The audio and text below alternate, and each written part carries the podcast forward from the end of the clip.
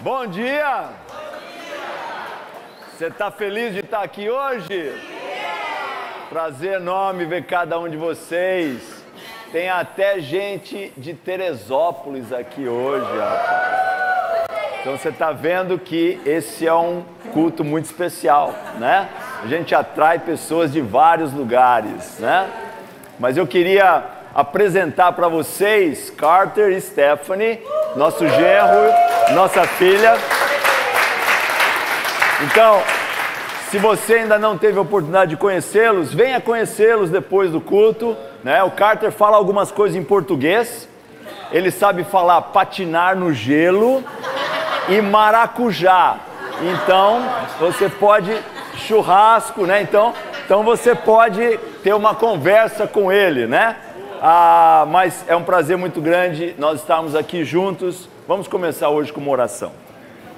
Nosso Pai, Tu és o Deus Todo-Poderoso, do qual conhecemos num sentido muito, de maneira muito limitada, Pai, porque a nossa visão é tão finita ah, e o Teu poder e a Tua grandeza são excelentemente majestosas, Pai e nós temos tanta limitação em te entender.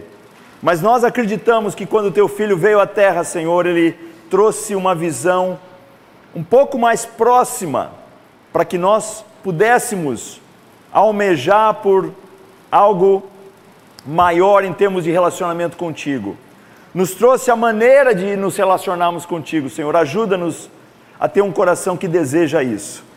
Um coração que quer se aproximar de ti, Senhor um coração que é grato por essa oportunidade. Hoje, Pai, fala conosco através das tuas escrituras, Pai. Nós sabemos que não há conhecimento, poder, condição humana que possa fazê-lo melhor do que as tuas escrituras, Pai. Ajuda-nos, Senhor, a ter nossos corações abertos, completamente entregues, submissos à tua vontade. É em nome de Jesus Cristo que nós te pedimos isso. Amém. Amém? E tem sido ótimo a gente poder começar o ano com uma nova série, e a série tem sido Eliminando Deus, né? E eu espero que você não tenha chegado agora, não sabe do que está acontecendo e está entendendo que o nosso propósito é que você elimine Deus da sua vida. Não, na verdade, o que nós estamos fazendo é tentando falar um pouquinho sobre como a estratégia de Satanás tem sido tão eficaz em nos fazer nos eliminar Deus de nossas vidas. Se a gente for relembrar um pouquinho o que a gente viu no domingo passado, nós vimos que existe um problema conosco. E esse problema surgiu quando houve a separação entre nós e Deus no Éden. Esse é o problema do ser humano. Você pode achar que o problema do ser humano é a extinção desse animal, ou é a mudança climática, ou é a situação política, ou é isso ou aquilo. Esses são todos problemas, mas o verdadeiro problema meu, o verdadeiro problema seu, é a separação que nós temos tido de, de Deus, desde o Éden. Mas aí o que, que acontece? Nossa tendência, muitas vezes, é de procurar uma solução rápida. Nós falamos sobre um antídotos, os antídotos que a gente usa na nossa vida né? aquilo que na verdade é um paliativo ah, rápido, aquilo que acaba não lidando com a causa do problema, que é nossa separação de Deus. Então nós procuramos ali alguns paliativos para tentar minimizar essa, esse grande problema que nós temos. O, a questão, no entanto, é que, vamos para frente aqui um pouquinho, a estratégia de Satanás é sempre a mesma como sociedade e como indivíduos. Ele quer eliminar Deus de nossas vidas. E aí, o que nós temos é Jesus. Se você me der mais um. Reintroduzindo Deus em nossas vidas. E nós falamos lá sobre Marcos 12, 29 e 31, onde fala sobre ame a Deus com toda a sua alma, força, entendimento, coração. E aí nós fizemos aquela pequena fórmula: vida, então seria Deus elevado à quarta potência e ame ao próximo como a si mesmo. Então nós colocamos de uma forma matemática, obviamente Jesus não trouxe essa fórmula, mas nós estamos trazendo para talvez facilitar para a gente entender o quão importante isso é. Isso, essa foi a maneira que Deus decidiu que as coisas fossem. E Jesus veio reintroduzir isso nas nossas vidas. E aí, nós de muitas maneiras lidamos com essas, esse problema né, da eliminação, procurando os paliativos, como nós falamos, e aí o que nós fazemos é, nós criamos as nossas próprias equações. Né? Nós pegamos e usamos como paliativo as nossas próprias equações. E foi onde a gente começou a falar, no próximo slide, sobre a equação de Jesus, que era essa aqui, né? Só que nós começamos a criar as nossas equações. Nós colocamos, por exemplo, Deus, e isso é um perigo aqui nós nos enganarmos. Semana passada nós falamos sobre várias coisas que nós colocamos. Porém, a maioria das pessoas que estão indo a uma igreja hoje, participando de, uma, de um evento religioso, de alguma forma elas querem introduzir Deus na vida delas. E elas colocam Deus numa parte da equação. O problema é que Deus não está na posição que ele precisa estar.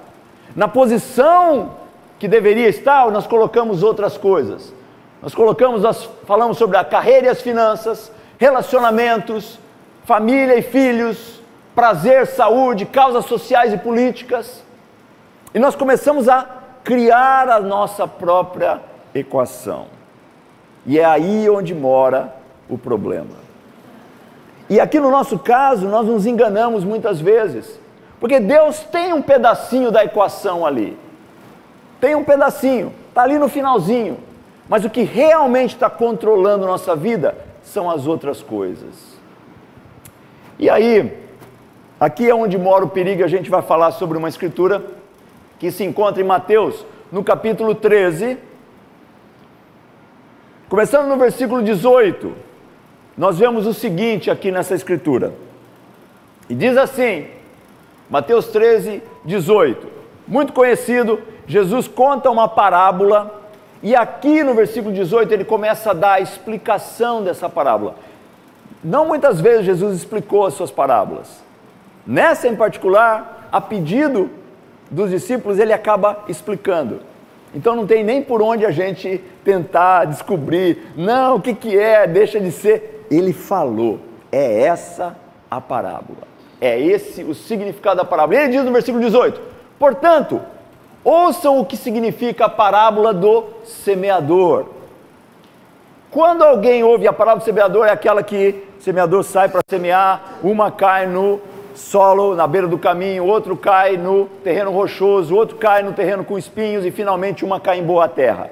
E ele fala: quando alguém ouve a mensagem do reino e não a entende, o maligno vem e arranca o que foi semeado do seu coração. Esse é o caso da semente que caiu à beira do caminho. Super claro. Quando a semente que caiu em terreno pedregoso, esse é o caso daquele que ouve a palavra e logo a recebe com alegria.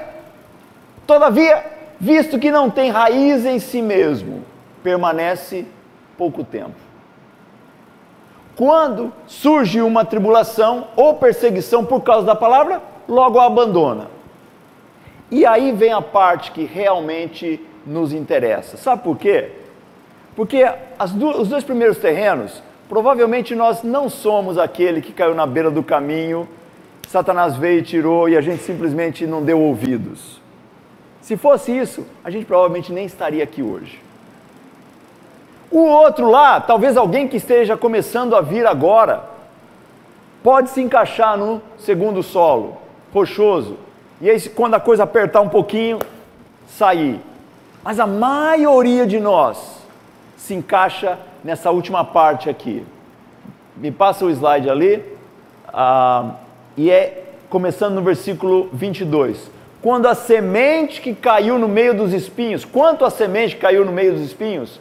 Esse é o caso daquele que ouve a palavra, mas a preocupação desta vida e o engano das riquezas a sufocam, tornando-a infrutífera.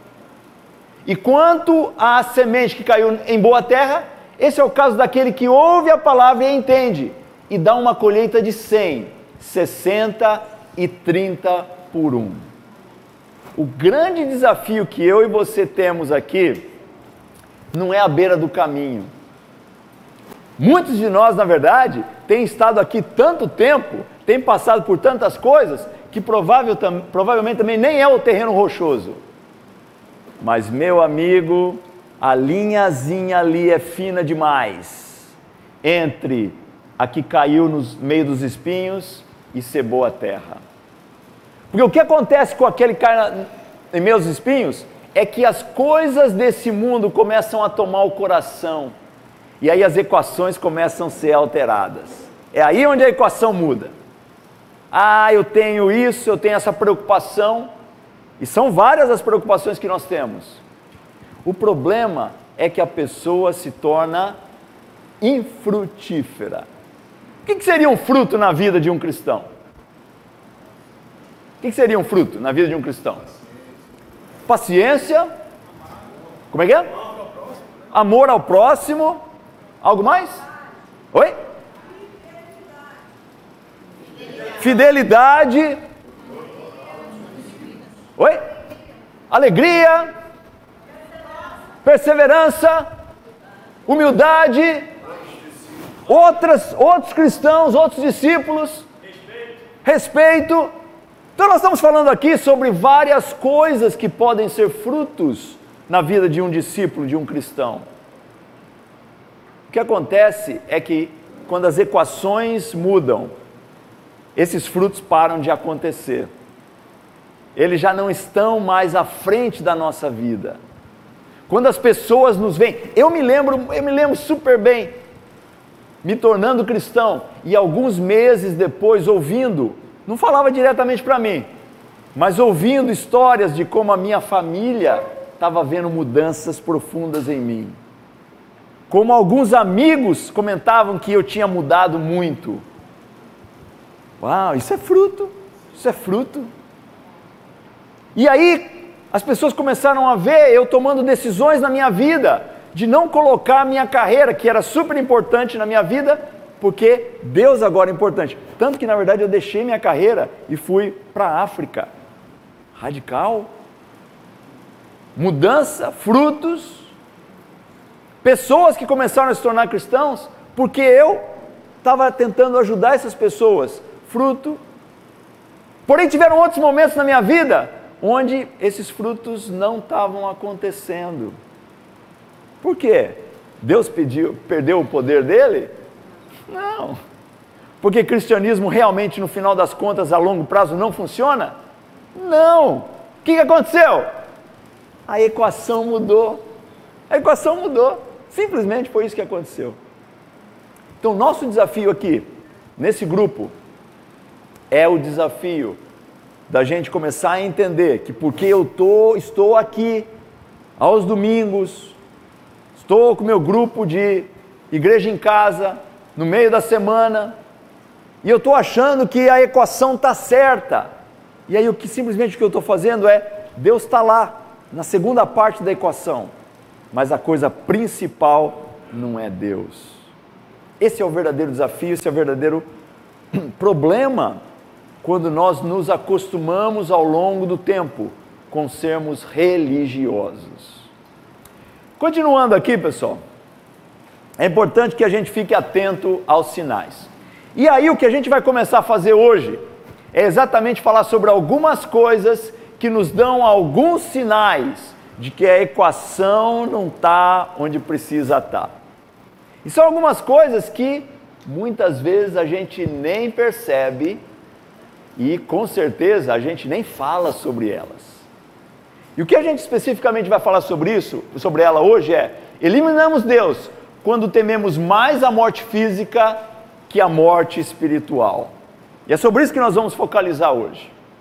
Eliminamos Deus quando tememos mais a morte física do que a morte espiritual.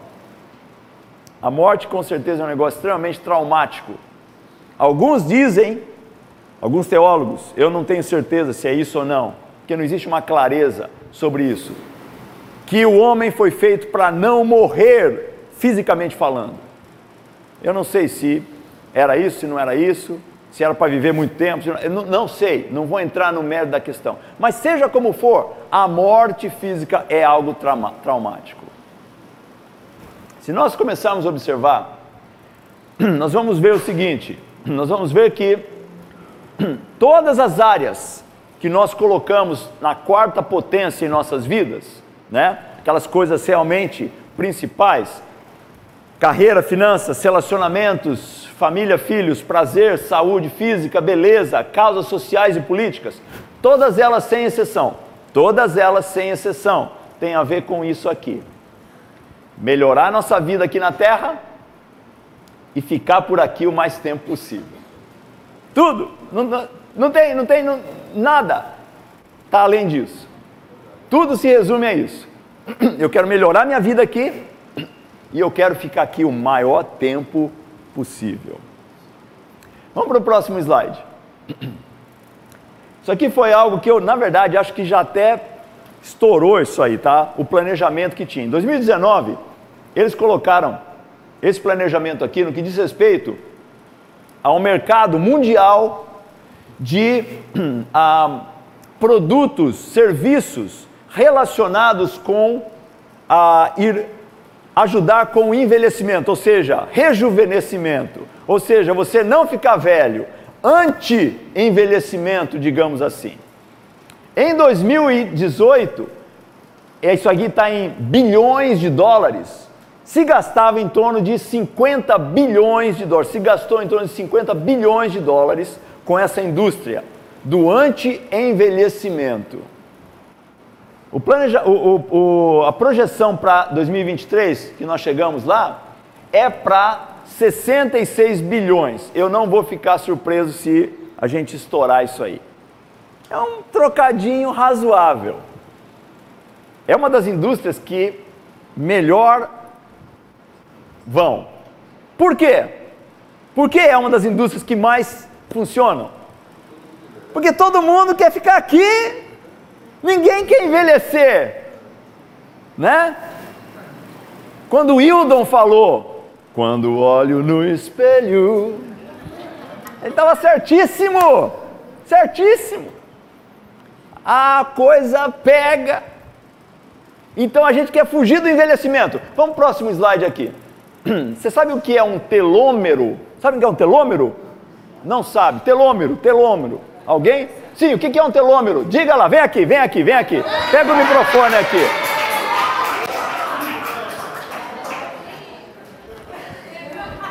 Vamos ouvir aqui o que é um telômero. Isso, isso, pontinha. Uhum. Fala aí, fala aí. Telômero é a ponta do DNA e conforme ele vai desgastando durante o tempo, você vai envelhecendo. Por isso que é importante sempre preservá-lo. Muito bom!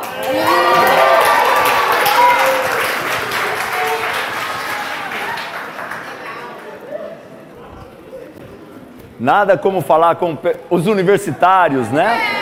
Pedir ajuda dos universitários, né? Nada como isso. Então, o telômero Ana Vitória está certíssima, tá? Se a gente pegar o próximo slide a gente vai ver que você tem essa palavra vindo do grego, né? Telos é final, né? E meros é uma parte, tá? Uma, então é a parte final. Parte final do quê? E ela acabou de falar. Então você tem ali o DNA e na pontinha ali dele, você sabe quando a costureira faz aquele negócio, aquele arremate, exatamente aquele arremate ali, e ela faz o arremate para quê? Para não esgarçar, né, para não começar o fio começar a sair. O que acontece é que esse telômero, num sentido, ele protege cromossomos, tá? Se esse telômero vai embora, os cromossomos começam a ficar danificados. A gente vai ver aqui, né, no próximo slide aqui. Então, essa degradação vai acontecendo, né? E essa estabilidade dos cromossomos acaba sendo comprometida. Então, Cada vez que a célula, isso é um negócio importante, cada vez que a célula se divide, próximo aí, e a célula se divide muito, né? o que acontece é que esse telômero começa a ser desgastado. Então ele começa a diminuir em tamanho. Então, à medida que ele vai se dividindo, o telômero vai gastando e ele acaba se desfazendo. E aí o que acontece é que os cromossomos acabam, oh, pera aí, os cromossomos acabam ah, sendo ah, danificados. Envelhecimento acontece fruto disso. Os cientistas sabem hoje que na verdade nós estamos programados para viver quantos anos? 120. 120. Ciência sabe disso. É por aí 120. Ah, mas as pessoas morrem com 70, 80, 90 prematuramente por causa do nosso estilo de vida. Ah, todo mundo tem que morrer de alguma causa. Não. Na verdade, nós deveríamos morrer de velhice. Ficou velho, acabou ali e tal, você desliga. Nós não estamos mais morrendo de velhice, nós estamos morrendo porque tem problemas cardiovasculares, tem diabetes tipo 2, tem câncer, por isso que a gente está morrendo prematuramente. Mas o que tinha sido programado era para que isso acontecesse e tivesse um período ali específico. E aí no próximo slide nós vemos o que está escrito aqui em Gênesis 6, quando no versículo diz: Quando os homens começaram a multiplicar-se na terra, eles nasceram filhas. Os filhos de Deus viram que as filhas dos homens eram bonitas. Alguns aqui dizem, tem muito debate sobre isso, era anjo, não era anjo, filho de Deus, não vamos entrar nisso. E escolheram para si aquelas que lhe agradaram. Então disse o Senhor: por causa da perversidade do homem, tá? E aí, numas traduções, vem como por ser mortal, ou seja, falho, meu espírito, ou o espírito que lhe dei, espírito que, que é de Deus, que deu para nós, não contenderá com ele, ou seja, não permanecerá mais nele para sempre. Então, talvez a coisa era para ter sido para sempre, ele só viverá 120 anos. Interessante, né? Que escrito há 4 mil anos atrás, e é exatamente o que acontece. 4 mil anos atrás escrito isso aí, e é exatamente o que acontece. Deus delimitou, por quê? Por causa da maldade do homem. No próximo slide, tem essa linda mulher aqui. Linda, né? Eu acho linda. Alguém sabe me dizer quem é essa mulher? Não. Não. Brigitte Bardot. Brigitte Bardot, uma atriz francesa que era um sex symbol dos anos 60, da década de 60. Né? Brigitte Bardot, extremamente bonita. Próximo slide. Até ela, até ela vai envelhecer. Então, na verdade, não tem, não tem por onde fugir, não tem por onde fugir, tá? Alguns hoje estão tentando aí diversas coisas para poder permanecer bonito, permanecer né, legal. Alguns conseguem segurar, alguns conseguem segurar mais as pontas, outros viram os monstros, e vocês sabem do que eu estou dizendo, né? Com alguns procedimentos, né?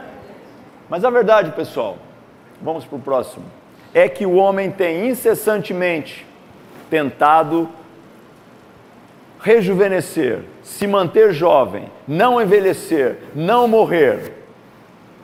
Tem muitas histórias sobre a fonte da juventude, o cara que achou a fonte da juventude, né?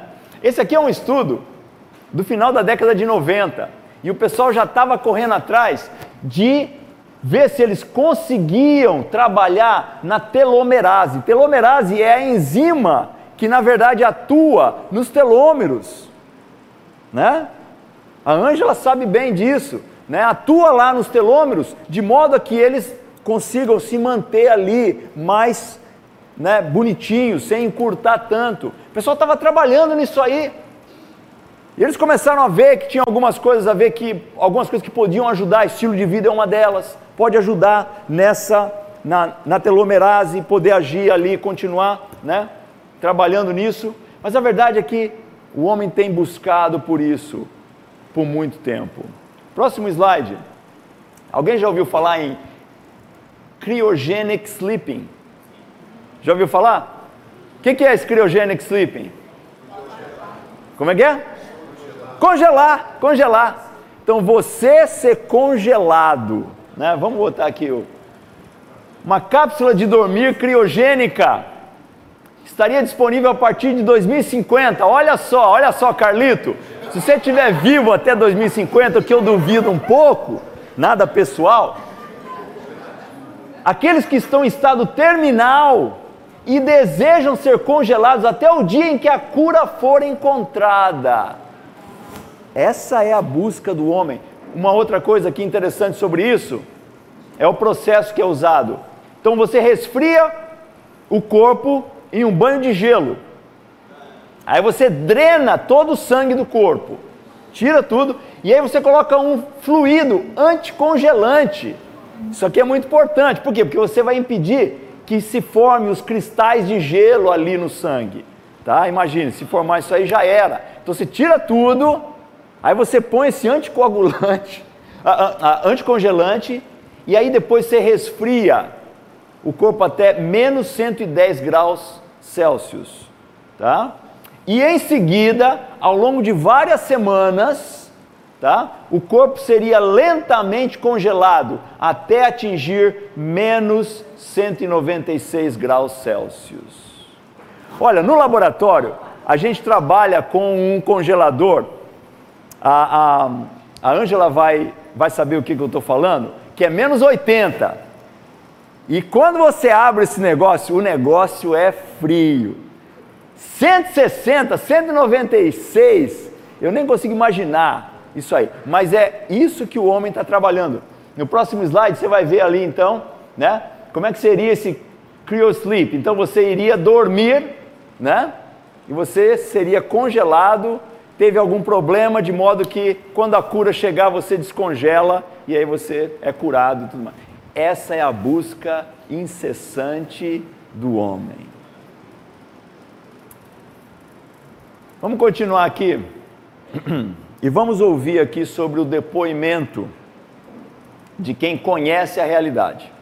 Essa pessoa aqui conhecia realmente o que estava acontecendo, tá?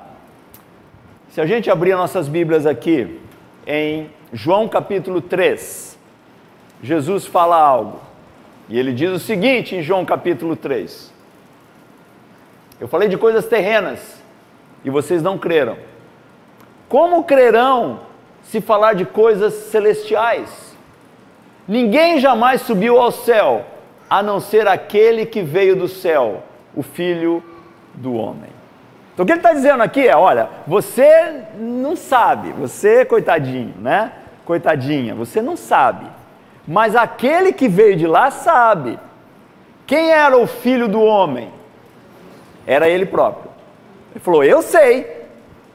Sabe por que, que eu sei? Porque eu vim de lá, tá? Você que nunca subiu lá não vai saber, tá? Mas aquele que veio do céu sabe. Aí logo mais, próprio capítulo 3 de João, João Batista agora diz o seguinte: aquele que vem do alto está acima de todos. Ou seja, quem veio do alto, Jesus Cristo, está acima da minha e da sua visão, da visão humana das coisas. Aquele que é da terra pertence à terra e fala como quem é da terra. A gente começa a falar dessas coisinhas que para a gente se tornam tão importantes, porque a gente é aqui da terra, a gente não sabe o que está lá. Jesus sabia. Ele testifica o que tem visto e ouvido. Jesus sabia do que ele estava falando, ele tinha ouvido, ele tinha visto, ele podia testificar de uma forma apropriada, mas ninguém aceita seu testemunho. Isso continua acontecendo hoje, muitas vezes nas igrejas. Isso continua acontecendo. Ele fala um negócio, é, hum, é, não sei. João Batista fala: olha, ele testifica do que tem visto e ouvido, mas ninguém aceita o seu testemunho. Aquele que o aceita confirma que Deus é verdadeiro. Aí, a gente continua aqui no livro de João, agora no capítulo 6, e a gente lê no versículo 38. Pois desci dos céus, quem é que está falando aqui? Jesus. Não para fazer a minha vontade, mas para fazer a vontade daquele que me enviou. Desci do céu. Deixa eu falar uma coisa, segredinho, segredinho. Eu estava lá e eu desci aqui. Estou aqui agora. Sei do que está acontecendo lá. Sei do que rola. Tá? Sei do Avatar. Né? Sei do Matrix. Né? Eu sei. Mais para frente aqui, finalmente no versículo, no capítulo 8 de João. Oh, não, não, não, muita coisa. Pouco mais. Aí. Isso. João 8, versículo 23. Mas ele continuou, isso aqui é Jesus dizendo: Vocês são daqui de baixo. Eu e você, a gente pode achar que sabe tudo, entende tudo, conhece tudo, tem as respostas, a ciência. Eu sou lá de cima. Vocês são deste mundo. Eu não sou deste mundo. Então, esse aqui, pessoal, é alguém que aparentemente sabia qual era a realidade. E o que, que ele fala sobre a realidade? Vamos para o próximo slide.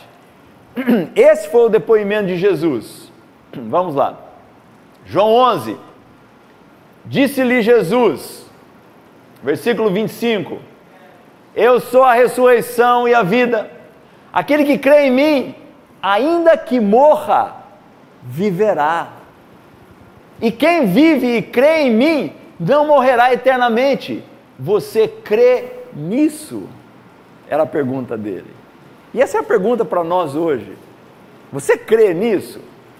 Todo mundo chacoalha a cabeça, creio. Eu contei essa história várias vezes, não vou contar de novo, mas é aquela história do Joãozinho, né, que é perguntado pela professora: quem quer ir para o céu? Todo mundo levanta a mão, menos o Joãozinho, né? Ah, você não quer ir para o céu quando crescer, quando, quando morrer, Joãozinho? Ah, quando morrer eu quero, achei que fosse agora, né? Então todo mundo tem essa coisa de, né? Eu ah, quero para o céu, quero para o céu, mas ah, agora não. Agora não. Vamos para a próxima aqui, olha o que Jesus fala. Em João 14, versículo 1, ele diz: Não se perturbe o coração de vocês, creiam em Deus. Ou, poderia ser também, vocês creem em Deus, creiam também em mim. Se diz crê em Deus, crê também em mim. Na casa do meu pai há muitos aposentos. Se não fosse assim, eu teria dito a vocês: vou preparar lugar para vocês. Poderia ser também, ou não teria eu dito a vocês que vou preparar lugar para vocês? Quando eu for e preparar lugar, voltarei e os levarei para mim, para que vocês estejam onde eu estiver. Vocês conhecem o caminho para onde eu vou. Ele está dizendo: olha, estou indo na frente, estou indo preparar, tem um lugar lá, vou preparar um, um lugar para você. Depois eu venho e levo você comigo. Foi o que ele falou. Finalmente ele diz, versículo 27, deixo a paz a vocês, a minha paz dou a vocês, não a dou como o mundo a dá, não se perturbe o seu coração, nem tenham medo, ai que medo de morrer, Ai, não, não, mas isso aqui dá demais. Criogênico ajuda essa fazer essa, esse procedimento aqui, não sei do que, essa pílula, esse negócio. Ele falou: não tenham medo. Vocês me ouviram dizer: vou, mas volto para vocês. Se vocês me amassem, olha que interessante aqui o que ele diz: se vocês me amassem, ficariam contentes, porque vou para o Pai, pois o Pai é maior do que eu. Meu amigo, fica contente, estou indo para Avatar. É Avatar agora, estou indo para lá. O negócio não é aqui, não é aqui que a coisa está rolando, é lá que a coisa está rolando. Você devia estar tá contente por mim. Ah, Jesus não vai, Jesus não vai. Não, fica contente, eu estou indo. E aí depois você vai também. Hum, testemunho de quem? sabia da realidade. Mas vamos na frente e vamos ver um testemunho, depoimento de um contemporâneo que acreditou no que ele falou, do que Jesus falou. Essa pessoa acreditou, tá? E você conseguia ver isso pela vida que ele viveu. Vamos para frente aqui.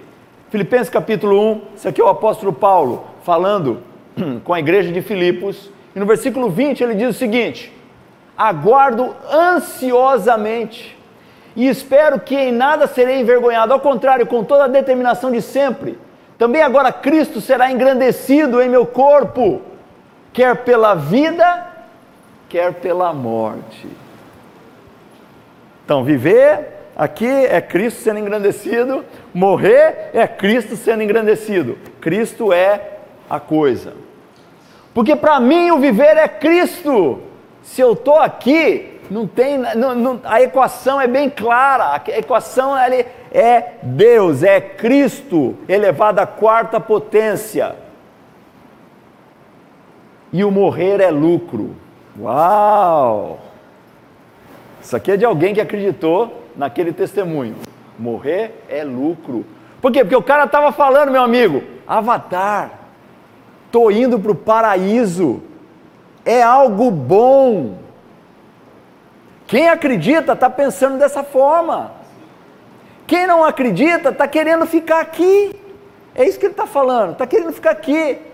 Cápsula criogênica, pílula não sei das quantos, procedimento disso medo. O que, que vai acontecer? Mas a morte. E ele continua dizendo: caso continue vivendo no corpo, no grego está lá na carne, também isso aí no versículo 24, terei fruto do meu trabalho, e já não sei o que escolher. É um impasse no qual eu vivo aqui. Estou pressionado dos dois lados, desejo partir e estar com Cristo o que é muito, muito melhor. Desejo partir e estar com Cristo. Não quero ficar aqui, eu quero ir.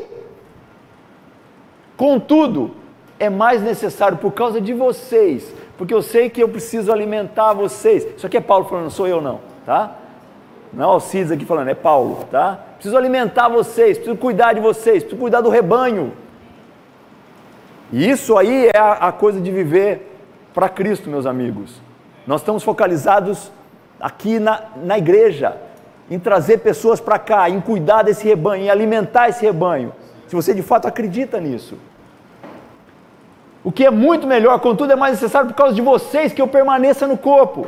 Convencido disso, sei que vou permanecer e continuar com todos vocês, para o seu progresso e alegria na fé, a fim de que pela minha presença outra vez a exultação de vocês em Cristo Jesus transborde por minha causa. Uau! Essa pessoa acreditava no que Jesus falou. Qualquer coisa, qualquer coisa diferente dessa, não acreditou ou não acredita no que Jesus falou. Covid revelou muita coisa, viu, pessoal? Covid foi um negócio interessantíssimo. Revelou, por exemplo, os corações. Eu vi desespero na vida na, na, das pessoas, um desespero, um des, é, é realmente um desespero. Ora, ora para Deus curar, ora para Deus curar, ora para Deus curar. Uau, nunca vi pessoas serem tão intensas sobre oração. Ok, a gente sente falta de pessoas que estão em Cristo no nosso meio mas segundo esses testemunhos, ela estaria melhor onde? Aqui ou lá? Você tem até medo de falar isso. Porque no seu coração você acha, não, tem que ficar aqui, tem que ficar aqui. Ora para ele ser curado, ora para ela ser curada. E se Deus decidiu que era tempo de levá-la? Ela está melhor aqui? Ah, mas eu quero a presença dela. Então você não está pensando no que é melhor para aquela pessoa. Bem diferente se a pessoa não é uma cristã. Aí vamos orar para que essa pessoa tenha alguma chance a mais de conhecer a Deus. Mas o que eu vi na verdade foram orações super intensas que eu nunca vi alguém pedindo para salvar o colega dele de trabalho que está indo para o inferno e que precisa de oração, para salvar o amigo da escola que está indo para o inferno e precisa de ajuda. Mas não, não, fulana, beltrano, ciclano, seja lá qual o parentesco for, precisa ficar aqui. Se o cara, se a mulher, se o menino é, é cristão, vamos orar pela vontade de Deus sendo feita. Amém. Amém. Vontade de Deus seja feita, é o que Paulo está falando. Se eu ficar aqui é Cristo, se eu for é melhor ainda. Mas meu amigo, o desespero bateu. E aí teve aquele que o desespero era tão grande de eu morrer. Será que a gente acredita nisso aí tudo, pessoal? Olha como as coisas vão entrando na nossa mente, no nosso coração, e elas vão e virou normal. O normal é desejar ficar nessa vida o mais tempo possível. Não é isso que está na Bíblia. Não é isso que Jesus ensinou, não é isso que Paulo disse. E aí, próximo slide. Desculpe, 1 Tessalonicenses ele fala, irmãos, não queremos, não queremos que vocês sejam ignorantes quanto aos que dormem. Olha o que ele diz: quanto aos que dormem, para que não se entristeçam. E ele estava falando da soneca depois do almoço no domingo à tarde. Ele está falando sobre os que morreram, tá? Não se entristeçam como os outros que não têm esperança. Esperança. Você está aí todo triste. Ai, morreu, morreu. O cara é discípulo. Eu já falei para a quando eu morrer, dá uma festa. Dá uma festa. Eu não tenho vivido a minha vida do jeito que eu tenho vivido para não ter esperança no porvir. Dá uma festa. Alegrem-se. Se eu morrer hoje, hoje, se eu morrer agora, dá uma festa. Ah, mas ele foi tão cedo. Não, dá uma festa. Dá uma festa, dá um banquete, por favor porque eu acredito. Para mim, meu amigo, chegou a época do avatar. Você que está lascado aqui. Eu estou no avatar. Você não. Eu falei, Leslie, talvez você vai chorar aí por uma semana, mas depois continua a vida. Arruma um velho rico, porque você casou com um jovem pobre. Ela casou com um jovem pobre, agora arruma um velho rico, né? Porque eu estou bem, eu estou bem. Ele disse: se cremos que Jesus morreu e ressurgiu, cremos também que Deus trará mediante Jesus e com ele aqueles que nele dormiram. É isso, meu amigo. Mas deixa eu te falar uma coisa. Não foi somente Paulo que falou essas coisas. Não foi somente Paulo. Vamos para frente. E esse aqui é o depoimento de nossos irmãos que sucederam, que o sucederam, sucederam Cristo, sucederam Paulo, mas acreditaram no que foi falado. E esses irmãos são irmãos que foram conhecidos como pais da igreja.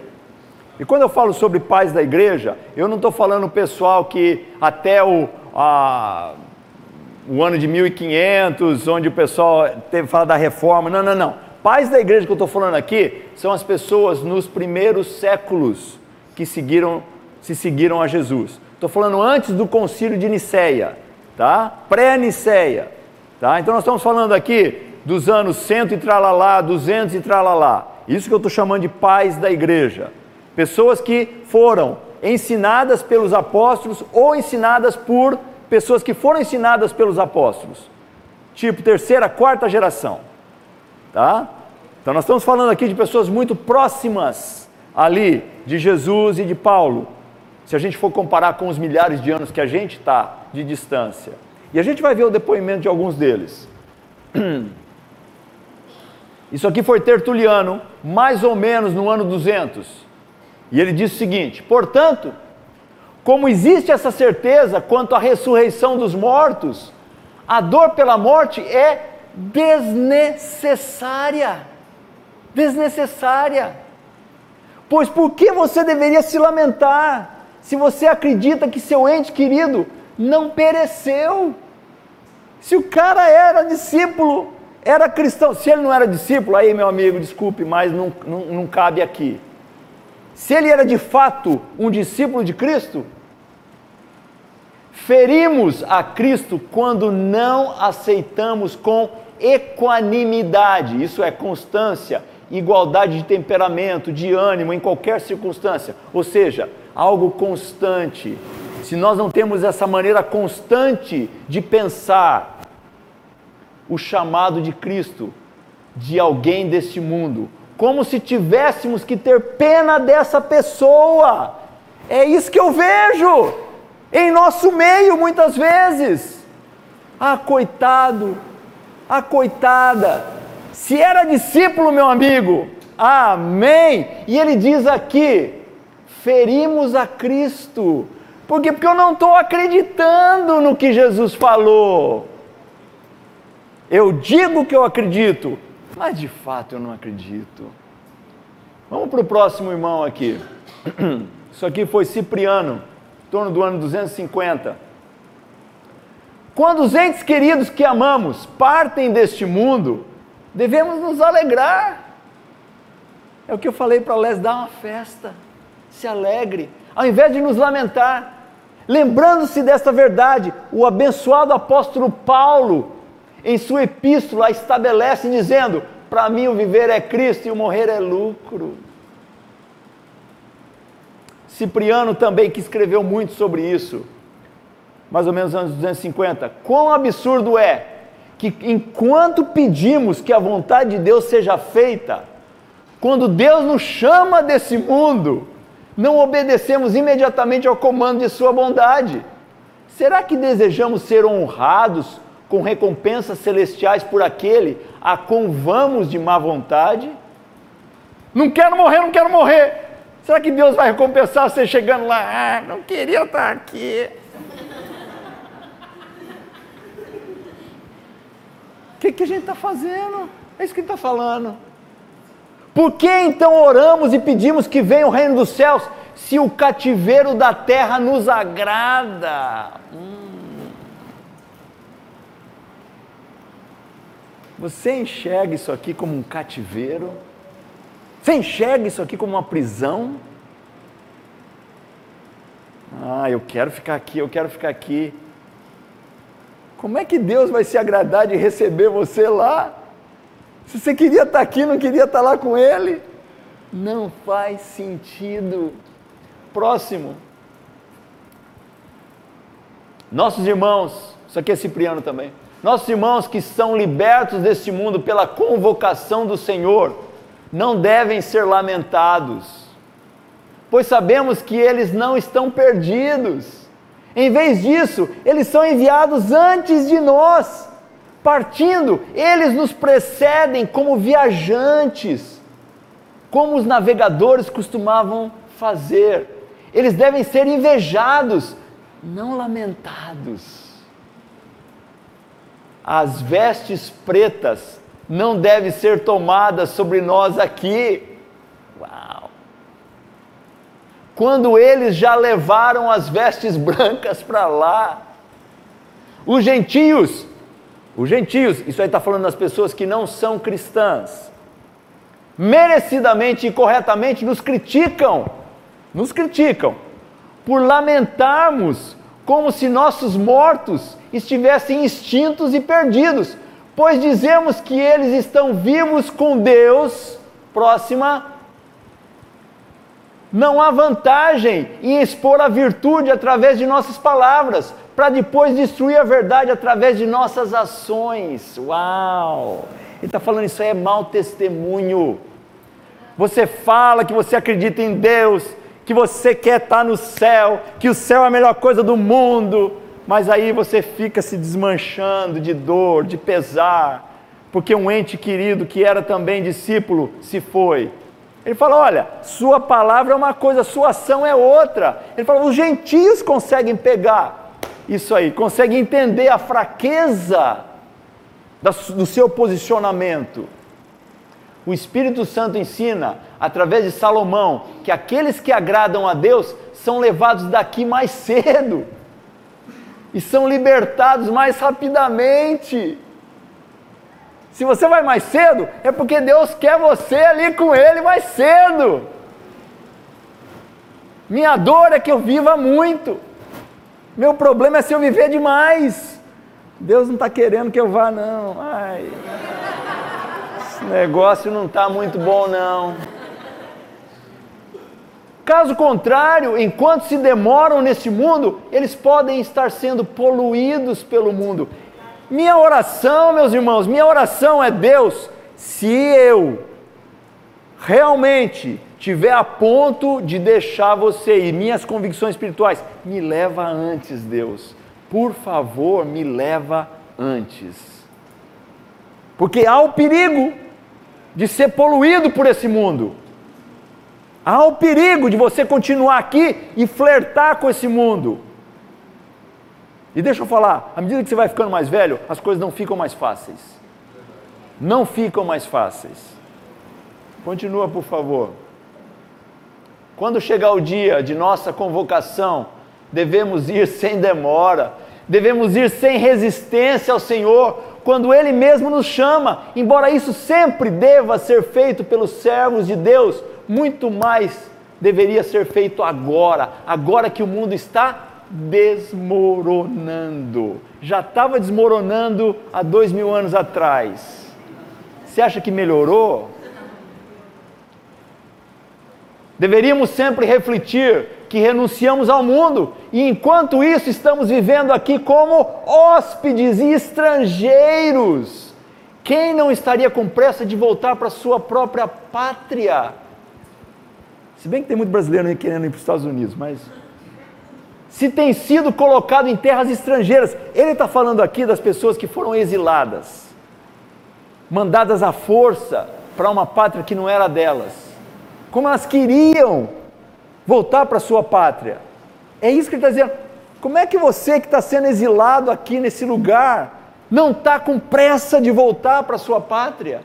Quem não estaria com pressa de voltar para seus amigos e não desejaria ansiosamente um vendaval de prosperidade que os fizesse poder abraçar ainda mais cedo aqueles que lhes são queridos. Ah. Vai para frente, por favor. Consideramos o paraíso como nosso país. O paraíso é que é o nosso país já começamos a considerar os patriarcas como nossos pais. Por que não nos apressamos e corremos para que possamos contemplar nosso país? Avatar. Por que não nos apressamos em cumprimentar nossos pais? Pois um grande número de nossos entes queridos estão esperando por nós lá. Vamos para o próximo slide. Finalmente, ninguém deve ficar triste com a morte. Na vida há trabalho e perigo. Ao morrer, há a paz e a certeza da ressurreição. Segundo João, se me amasseis, a gente leu isso aqui, se me amasseis, alegrar-vos-ieis, porque eu vou para o Pai, porque o Pai é maior do que eu. Ele menciona exatamente aquela escritura que a gente leu. Próximo slide, por favor.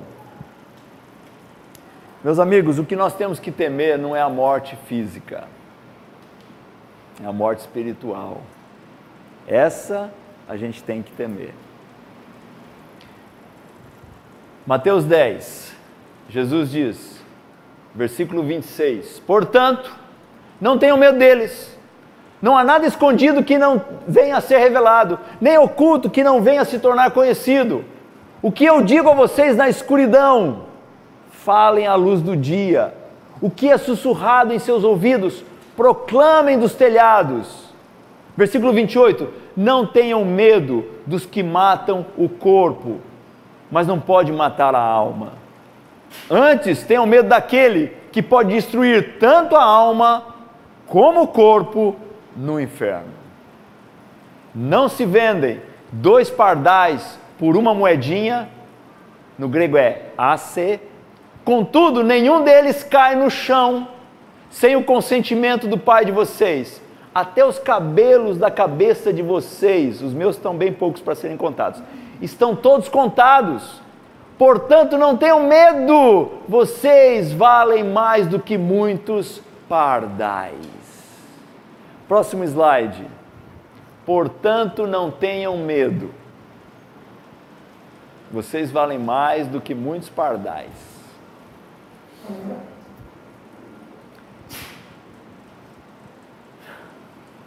Pergunta, pessoal. Quem acredita em Jesus e abandona o medo, tem a equação certa em sua vida.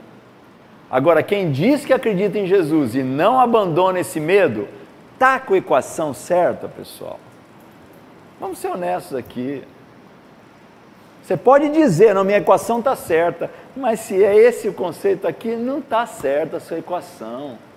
Sua equação tem a ver com esse mundo, não com o mundo espiritual. E é por isso que é difícil algumas coisas que são pedidas por Jesus, não é nem por mim não, são pedidas por Jesus, é tão complicado, é tão difícil, é tanto sacrifício. Ah, não, mas isso, não, mas eu tenho essa preocupação, mas você não entende a minha situação. É por isso que a equação está errada. Vamos para frente. A equação é essa aqui, meus irmãos. Essa é a equação. Mais um.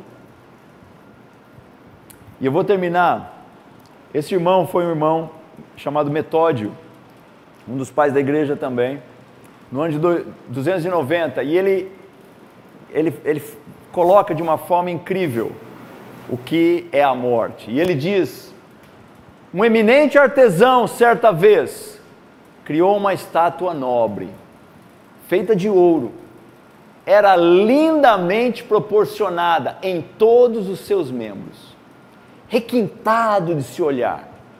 Mas havia um homem mau que tinha tanto ciúme dessa bela estátua que não suportava mais ver sua beleza. Então, em sua inveja, ele mutilou a estátua, destruindo sua elegância.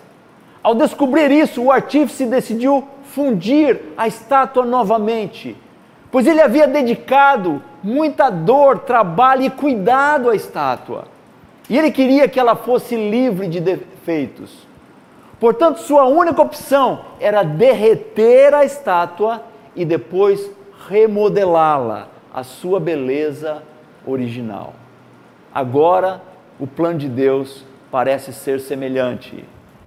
Ao ver o homem, sua mais bela obra, corrompido pela traição invejosa, não suportou deixar o homem em tal condição, pois ele amava o homem e não queria que o homem permanecesse maculado para sempre e carregasse a culpa por toda a eternidade. Então ele dissolve o homem novamente de volta aos seus materiais originais. Desta forma, ao remodelar o homem, todas as manchas do homem podem se definhar e desaparecer Assim, o derretimento da estátua corresponde à morte e dissolução do corpo, e a remodelação da estátua corresponde à ressurreição após a morte. Isso foi condensado dos escritos de Metódio. Nós vamos ter o momento da ceia agora, onde nós participamos do pão e do suco de uva. Lembramos de Jesus mas lembramos de Jesus não simplesmente daquela imagem numa estátua, numa pintura. Lembramos desse Jesus que nos disse: tem um lugar melhor do que esse aqui. Não se apegue às coisas desse mundo. É melhor estar lá do que estar aqui. É desse Jesus que nós estamos falando e do qual nós vamos lembrar agora. Então, quando você estiver participando do pão e do suco de uva, vamos lembrar de quais são as expectativas que ele deixou para nós. Expectativas incríveis, não de amor pelas coisas desse mundo, mas de desejo de estar com ele para a eternidade. E agradecer profundamente nos nossos corações pela esperança que nós temos. Porque eu vou te dizer, viver nesse mundo com toda a sua maldade, acreditando que quando morrer acabou, é miserável demais. Então, quando nós estivermos orando agora, vamos pedir que os nossos corações possam, de fato, ter uma visão apropriada do que há de vir. Oremos. Nosso Pai, nós sabemos, Senhor, que nós somos enganados tantas vezes por nós mesmos Achamos que a nossa equação está certa, Mas quando começamos a analisar nosso pensamento, nossa maneira de ver as coisas, nós entendemos que a nossa equação não é apropriada, Senhor. Obrigado, Senhor, porque tu sabes que nós somos limitados no nosso entendimento e na nossa prática do que é certo, Senhor. Obrigado por Jesus Cristo que veio, nos ensinou, nos deixou esperança, nos deixou o exemplo e partiu para nos preparar um lugar, Senhor, para o futuro. Ajuda-nos a viver de uma forma que realmente demonstre a nossa crença sobre essas coisas, Pai. E, consequentemente, ter uma equação certa em nossas vidas. Nós agradecemos, pedimos e oramos tudo isso em nome de Jesus Cristo. Amém.